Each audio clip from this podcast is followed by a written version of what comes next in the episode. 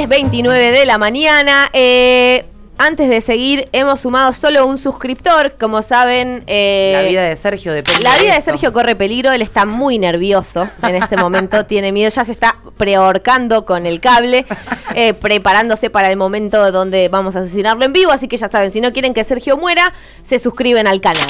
¿Sí? Básico. Estamos ahí a dos seguidores de conservar la vida y la integridad de Sergio.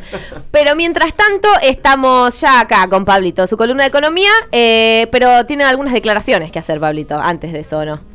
Yo tengo declaraciones. Y tenés que pedir perdón. Y- Ah, sí. Y- Pensé que, pensé que y- quedaba en privado y cosas No. que. No, no, No, acá quiero- ventilamos todo. Esto quiero- es eh, radio real. Radio Real. Quiero pedirles perdón a todos los oyentes, al equipo del Surco, al equipo de FM Boedo. No pude estar el sábado, yo estoy recuperándome de una gripe. Tuve todo el fin de semana engripado. Eh, me impidió venir. Tenía muchas ganas de venir. Ya de por sí me siento parte. Es un espacio que me dio la oportunidad de hablar de lo que me gusta al, en- eh, al aire en vivo, así que estoy agradecido. Bueno, Muy bien. está Y bien. tenía muy ganas bien. de estar. Te, te perdonamos, está bien. Ah, recogí el guante, recogí el guante, está Está bien, perdonado. Bueno, y ahora Muchas sí, ¿de qué, qué nos trajiste hoy? Bien, por suerte, la, esta semana. Ah, uy, mira qué quilombo, perdón. Que esta Sí. semana hubo poco ruido en la Es economía verdad. argentina, se mantuvo todo en stand-by. Yo sostengo la máxima que dije en la columna pasada, que es que cada día que no pasa nada malo es un buen día y Exacto. sienta un precedente eh, para el día siguiente. Es como el cartel que dice día sin accidente Exacto. y se va sumando. Exacto. Entonces, que no haya estallado nada, que no haya renunciado nadie, que no haya habido ninguna bomba así eh, mediática es interesante y es bueno. Así que nos da la pauta y estuvo, se estuvo hablando en los medios un poquito más de el contexto internacional y hablar un poco de lo que está pasando en general, que siempre se dice, lo dijo mismo Bataki, estamos en un mundo en desequilibrio, el contexto es muy difícil, la guerra, etcétera. Se habló un poco más en los medios del contexto general, creo que podemos aprovechar para ahondar un poco más en qué está pasando en el mundo y cómo afecta a la Argentina también. Y para eso eh, hubo varias columnas en, en medios nacionales y se viene recuperando también internacionalmente conceptos de economía marxista. Epa. Y es algo que quiero... Y se saca la Y se bufanda. saca la bufanda. Empieza- Vamos a hablar en serio, entrando en calor. De verdad, eso ya... hay que- Apasionante, apasionante. apasiona. No, y me interesa recuperar algunas cosas, sobre todo pensando en que la economía marxista o el marxismo en general, como práctica política, uno puede tener su caracterización, pero como análisis o enfoque sobre la economía es brillante. Creo que cualquier economista digno tiene que leer a Marx y tiene que tener una por lo menos un conocimiento de lo que se plantea en análisis del capitalismo. Marx es el último de los clásicos de, del análisis económico y es el que termina de cerrar la etapa de los clásicos, o sea, hay quienes dicen que después de Marx en su momento se- no hay nada más para decir de la economía y se empieza a hablar de la gestión de la producción. Por suerte no, no, no es así, hay mucho análisis económico después de Marx, pero tuvo ese nivel de relevancia en ese momento y que hay muchas cosas que se pueden recuperar para, el- para la actualidad y que se deben recuperar para tener un análisis completo. Claro, para hacer un análisis digno de la actualidad y demás, tenés que recurrir a, a- a las teorías marxistas, si no, no estás leyendo. Por lo menos tenés que conocer el enfoque. Uno puede adherir o no, pero descartarlo por una caracterización de la práctica política del marxismo o de la práctica académica del marxismo es incorrecto. Por lo menos en economía es uno de los pilares que uno tiene que tener. Hace poco salió un libro muy bueno de Gabriel Montes Rojas, que es un profesor de econometría de la UBA, sobre microeconomía heter- heterodoxa, que aproveché mi fin de semana de gripe para, para leerlo y es bastante interesante. Qué tipo jodón. Ah, la verdad. Qué tipo jodón. También vi Stranger Things. Ah, bueno, vi muy la bien. Esas más cosas. Que la- también la recomiendo. eh, que también es una serie que recupera mucho cosas del pasado y las vuelve a la actualidad. Tiene, tiene ese. Tuvo un fin de semana retrospectivo, se dice. Sí, Podría, podría muy decirse. bien.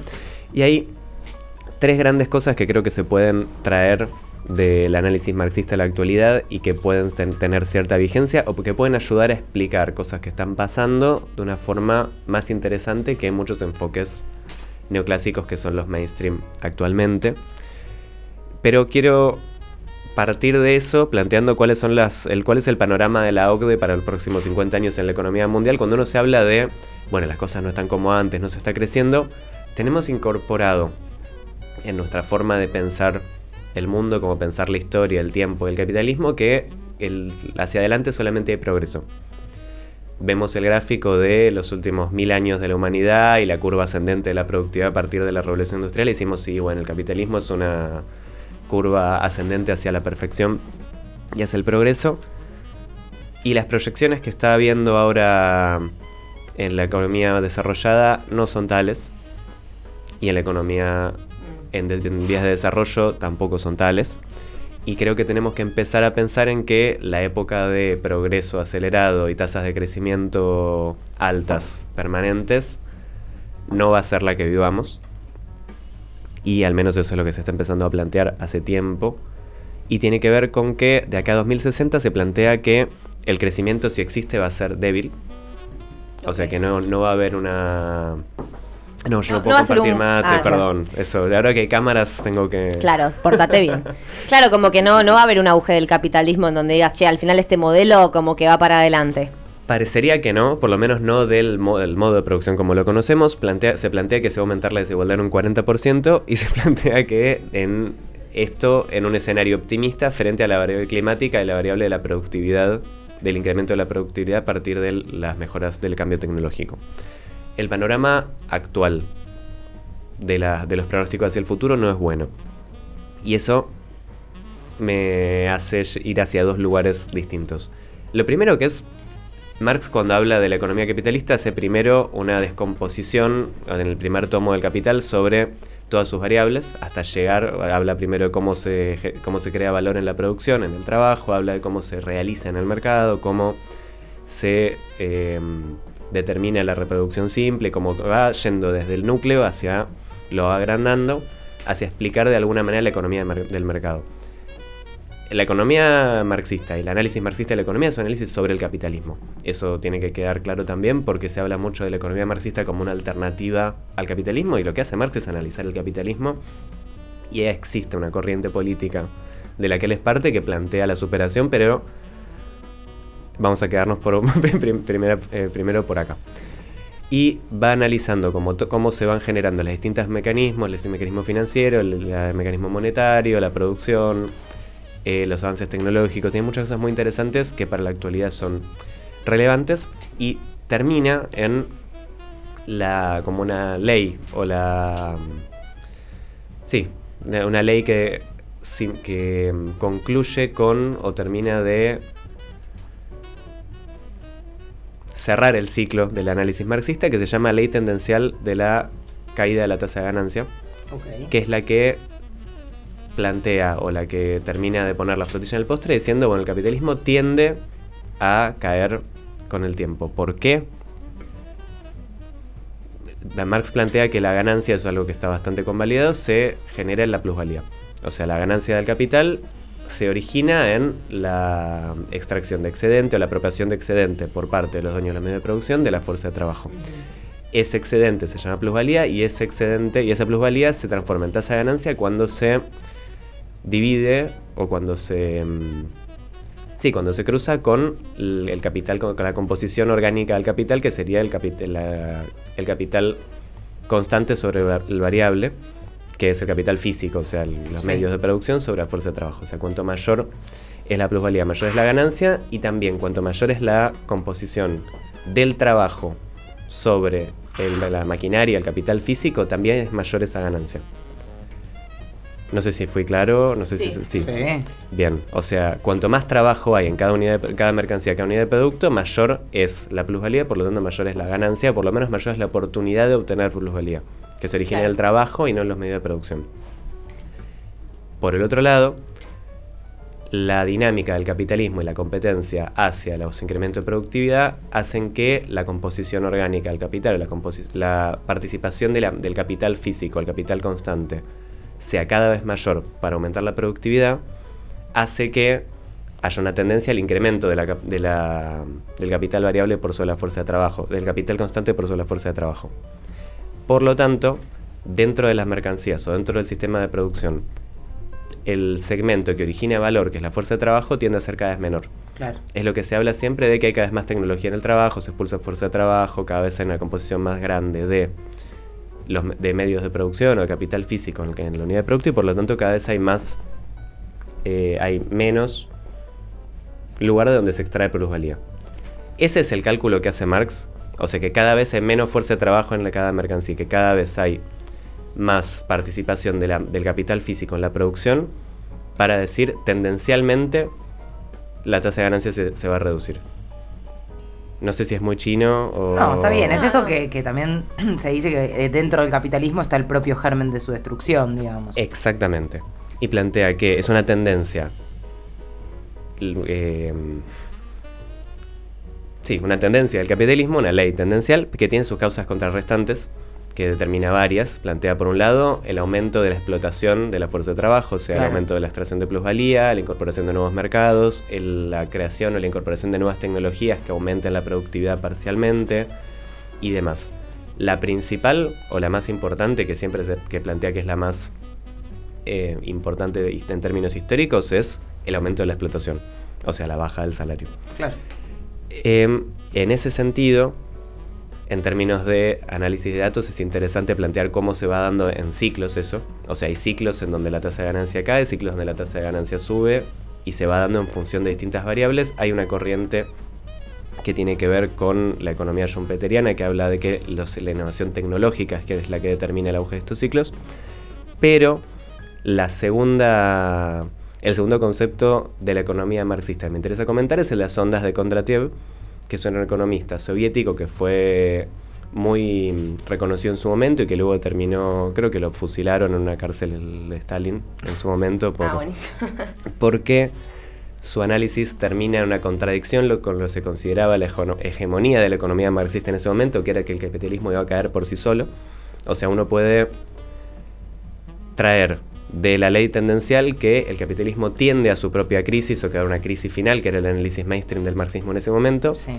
Lo que dice Kondratiev en su momento, contradiciendo eso, es el capitalismo va teniendo ondas largas de crecimiento y de decrecimiento. O sea, ciclos de producción que están determinados por una serie de cosas que vamos a ver en unos segundos, pero que de cada crisis surge una nueva versión, o sea, surge una mutación que tiene otras relaciones de producción en una caracterización corta de las relaciones de producción, o sea, las relaciones de producción siguen siendo capitalistas, pero sí que cambia la forma de, eh, sí, de explotación de alguna manera, que permite una extracción de plusvalía más alta, que permite la innovación tecnológica de una determinada manera, y que el factor más importante que determina el auge de cada ciclo es la inversión en capital.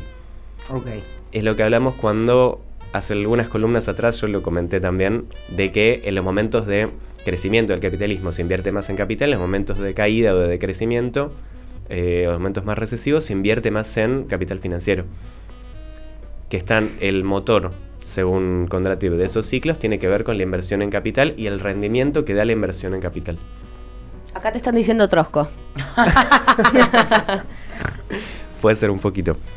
Y tiene que ver también con diferentes causas, que es lo que Marx plantea como causas contrarrestantes dentro de la ley tendencial, que hacen que uno pueda, eh, sí, que se pueda finalizar o comenzar los ciclos expansivos o los ciclos recesivos del capitalismo.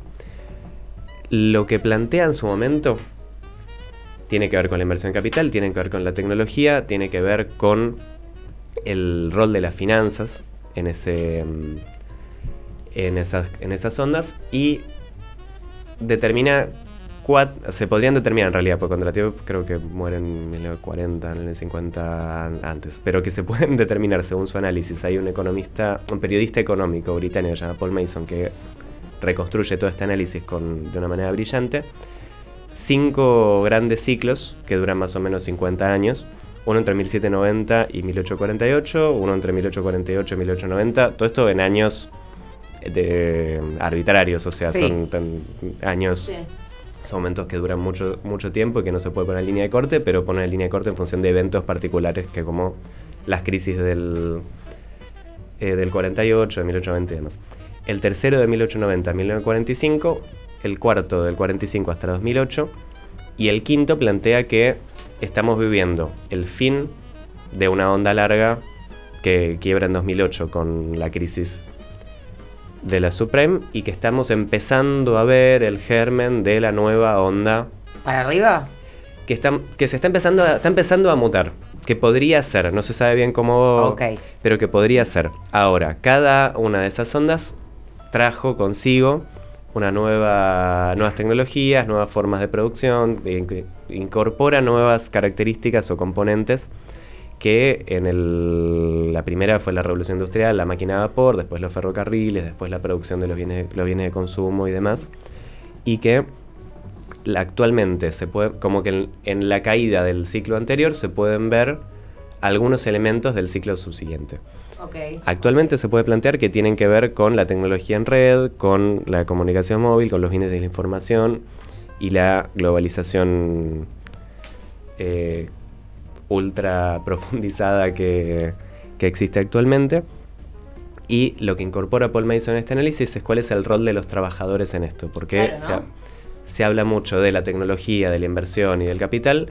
¿Cuál es el rol que tienen los trabajadores en estos ciclos? Y tiene que ver con resistir la capacidad de que una de las causas contrarrestantes de la caída de la tasa de ganancia sea el aumento de la explotación de la mano de obra.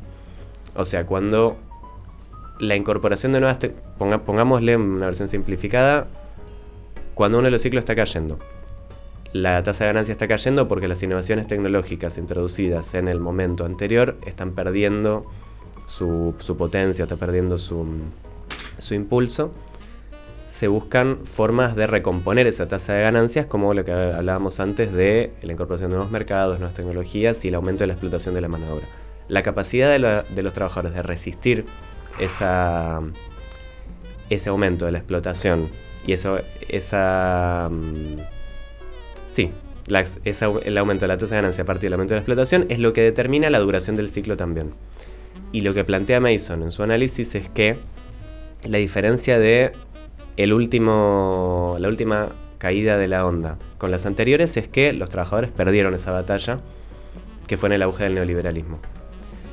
Ahora, ¿cómo se va a dar? O cómo... Todo esto lo traigo para decir, bueno, hay que entender el mundo en el que estamos. Y todo esto lo traigo para decir y para que incorpore un... Sí, algo de claridad al análisis. No sé si se está entendiendo más o menos, si Sí, está sí, siendo sí, más o menos eh, comprensible, pero que uno puede analizar el mundo actual como una continuación esquemática de lo anterior y plantear si, bueno, crecimos a 5% en los últimos 10 años, lo vamos a hacer los próximos 10, o se va a mantener todo medianamente estable, o podemos pensarlo, y para esto el análisis marxista sirve muchísimo, como parte de uno de los ciclos del capitalismo que a desembocar en algo distinto.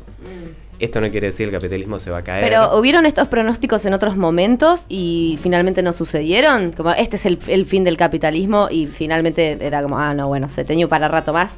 Hay una. Así como muchos economistas ortodoxos son como el reloj que marca siempre las 3 de la tarde, que dicen eh, acá se viene la crisis y cuando llega la crisis tienen razón. Bueno, la, la economía marxista tiene mucho eso. Es decir, bueno, acá viene la crisis final del capitalismo y hasta ahora no, no, No, no, no se pasó. reinventó, se reinventó. Sí, es que se suponía que eh, entrábamos en el imperialismo, etapa superior del capitalismo, y medio que ahí se tenía que autodestruir y ya ha pasado tiempo desde entonces, sí. claro. Y estaba la duda en su momento de. Bueno, estaba en su momento. Y, no, y perdón, y con esto no porque haya tenido una lectura incorrecta a Marx y los marxistas, sino porque el mundo se fue reinventando y justamente el capitalismo ha logrado generar nuevos mecanismos y por eso es tan importante la relectura y la reescritura, ¿no? Exactamente, y está la interpretación de si el capitalismo va a caer por sí solo por estas propias leyes eh, inherentes a su funcionamiento o lo va a tirar eh, la, la organización obrera, que son de los debates dentro del marxismo que son muy interesantes. Hasta ahora no pasó ni uno ni otro, pero en su momento el marxismo se dedicó más a gestionar científicamente la producción en la Unión Soviética que a analizar eh, el fin del capitalismo, que es bastante razonable dado que tenían que gestionar un país Sí, un país un poco grande. un país un poco grande, pero sí hubo muchos pronósticos de crisis finales y de crisis terminales del capitalismo que no sucedieron. Lo interesante de, de este análisis de los ciclos o de las ondas es que dice, bueno, el capitalismo cae, muta, vuelve a subir, cae, muta, vuelve a subir. Dentro de lo que plantea Mason, dice que la forma de producción de la actual onda expansiva, digamos, de la actual situación, es que estamos yendo a algo que es distinto porque hay muchas formas de producción de bienes, sobre todo vinculadas a la información, que no reproducen o no se rigen con las leyes del valor que tiene el capitalismo actual. Claro. Por ejemplo, o sea, lo que Estos es- chicos que desarrollan un software y están en su casa con la compu laburando para empresas de no sé dónde, gigantes. Por ejemplo, o sea, lo que plantea son sobre todo los bienes de costo marginal cero. ¿Cuánto cuesta Mhm. reproducir en Spotify una columna de Bancate ese Nada. efecto? Cero. Lo Netflix, ¿Cuál- todas esas cosas. Netflix, ¿cuánto es? el- o es ínfimo, en realidad debe tener algún costo informático almacenamiento, pero tiende a ser Sí. cada vez más ínfimo y que eso de alguna manera distorsiona las leyes eh, de... Claro, a Netflix no le cuesta nada tener un suscriptor más y que alguien más use su plataforma. Exactamente, O vos lo podés reproducir la misma canción 20 millones de veces sin que tenga un costo extra, por lo menos actualmente. Sí. Hay quienes dicen, hay un economista que no me acuerdo si era bielorruso o de algún país eslavo, que se llama Morozov, que dice que esto es solamente una de las etapas del, del modelo de negocios de, las, de los gigantes tecnológicos y que eventualmente van a empezar a cobrar por todas estas cosas cuando no haya otra alternativa que vivir con esta con estas plataformas rigiendo nuestras vidas y que estamos yendo a un neo, neofeudalismo digital. Me encantó el nombre. Uy, volví a tirar todo lo que junté. Bien. No, que puede ser solamente una de las etapas. ¿A dónde va todo esto? Lo veremos y habrá que ir cruzándolo, pero sí. No. mm, Y por otro lado, eso es una discusión muy europea igual, muy, Sí. de, muy de los países desarrollados, y que acá tenemos la contracara, que es que el sistema, lo que hablamos siempre, digamos, que el sistema que incluía mi- millones de trabajadores con el pleno empleo ya no existe, se queda mucha gente afuera. ¿Qué es lo que queda y qué es lo, cuál es el rol de los trabajadores y trabajadoras que no están dentro de ese sistema frente a esta situación? Y tiene que ver sobre todo, y creo que es lo, lo principal, con valorizar el trabajo.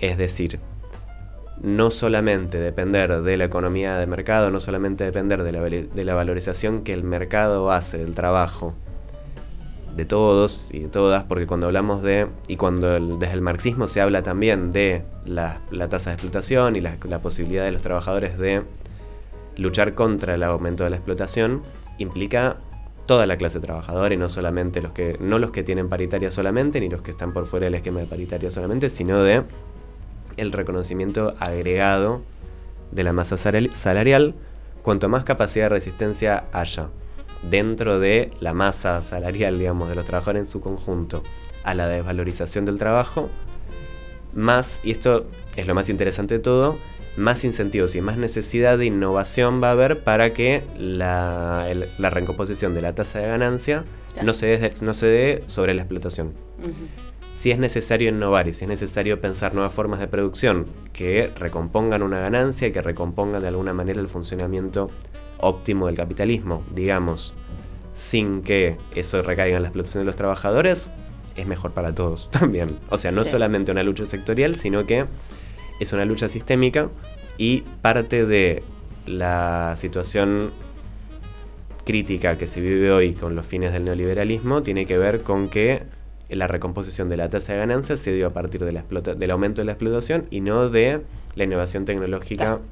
En los grandes agregados. Digamos, obviamente hubo innovación y hubo un montón de cosas muy interesantes, pero No de El- manera compensatoria. no de manera compensatoria y el rol de los trabajadores en este momento tiene que ver mucho más con el futuro que con la resistencia. Eso es lo que, lo que es más interesante, creo que nos puede traer un análisis marxista del contexto actual. Tremendo. La verdad, clarísimo, Pablito.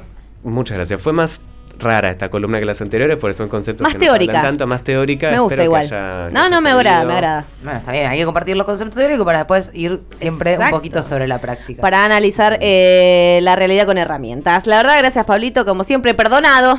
Has sido perdonado por este programa, por tu gran falta el sábado. Pero no se vayan a ningún lado porque ahora viene el Mundial de Alfajores. Oh. Estamos en el proceso de determinar cuál es el mejor alfajor de la República Argentina. Vayan a nuestras redes a votar. Hoy, ¿Puedo quedarme alfajores blancos. Por Mm, supuesto que bueno, sí. No, basta, déjalo, perdónalo de una vez. Bueno, bueno, bueno. Soltá.